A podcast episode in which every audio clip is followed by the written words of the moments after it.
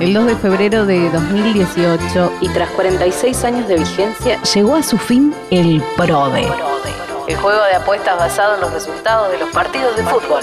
Cuando gane el PRODE, felices seremos. Dale, dale, PRODE, que no tengo un cobre y con tus millones dejo de ser pobre. Fue creado el 5 de noviembre de 1971 a través de un decreto por el entonces presidente Agustín Lanusse y se inauguró el 27 de febrero de 1972 cuando Estudiantes de La Plata venció a Atlanta 2 a 0. El objetivo de la iniciativa, que ya funcionaba en cerca de 30 países, era reunir recursos para fomentar la actividad deportiva en Argentina.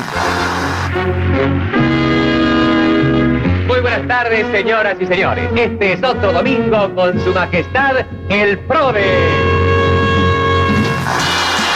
Cada boleta costaba un peso y el juego consistía en marcar con una X en una tabla en donde figuraban todos los partidos de primera división si el partido iba a ser victoria local, empate o triunfo del equipo visitante. Tarjeta del PRODE. Analícela a ver cómo le fue a usted. Y ese quién lo acierta, Bueno, pero un punto, un punto lo van a notar ahora, cuando se termine este encuentro que televisamos ya. En el primer PRODE se jugaron más de 152 mil boletas y el éxito alcanzado fue tan grande que para la séptima jugada la cantidad de apuestas había alcanzado los 2 millones. Parece que el destino del país dependiera de los resultados del fútbol. Toda esa gente que compra una boleta por 300 pesos, lo que compran son 300 pesos de esperanza. Suerte que hay gente que siente cariño, que suerte las flores, que suerte los niños. ¡Qué suerte el amor! El primer ganador que pudo acertar los 13 resultados fue Mercedes Ramón Negrete, un obrero textil paraguayo que vivía en Villa Domínico. Negrete, de 26 años, alcanzó una fama inusitada y fue invitado a varios programas de radio y televisión pero quedó en el recuerdo por haber dejado a su novia Fabiana López para regresar a su país con el dinero ganado, luego de que ella también diera entrevistas en los medios celebrando el premio. Felicitarlas poco, ¿cómo tendríamos que decirle? Señora, desde hoy en adelante usted es 391 veces millonaria. Sí, así es. Una vez tuvo que tocar, mano. Adiós. ¿Por qué? Porque ahora soy yo la que quiere estar sin ti. Por eso ahora vamos a bailar para cambiar esta suerte. Sin embargo, luego de juntar millones de pesos durante el Mundial de México 86 y del lanzamiento del Pro de Extraordinario, para fines de los 90, la Secretaría de Deportes, la AFA y Lotería Nacional acordaron suspenderlo porque decían que ya no era rentable. El PRODE fue reflotado 10 años después a instancias del entonces diputado Daniel Scioli y contemplaba no solo los resultados del fútbol, sino también del rugby, boxeo, básquet y automovilismo.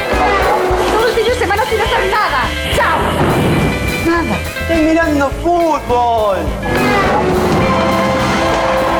Qué bueno. Volvió el Pro. Algunas provincias además implementaron la modalidad del PRODE en línea, pero tuvieron escasa repercusión a nivel nacional. En 2010 se hizo el último intento de revitalizar el juego sin mucho éxito. El, costo de la boleta va a ser 10 pesos, el que quiera jugar paralelamente con el, mini PRODE va a ser 15. Y bueno, eh, veremos si este, este modelo revitaliza un juego que estaba prácticamente hasta olvidado por la gente. Luego de varias idas y vueltas, otro decreto del Poder Ejecutivo estableció el 2 de febrero de 2018 la disolución de Lotería Nacional Sociedad del Estado. En consecuencia, se dio por eliminado también el histórico concurso de pronósticos deportivos, mejor conocido como PRODE, debido a que, según se detalla en el texto, la escasa relevancia que tiene en el mercado de juego lúdico. Todas las promesas de mi amor se irán contigo, me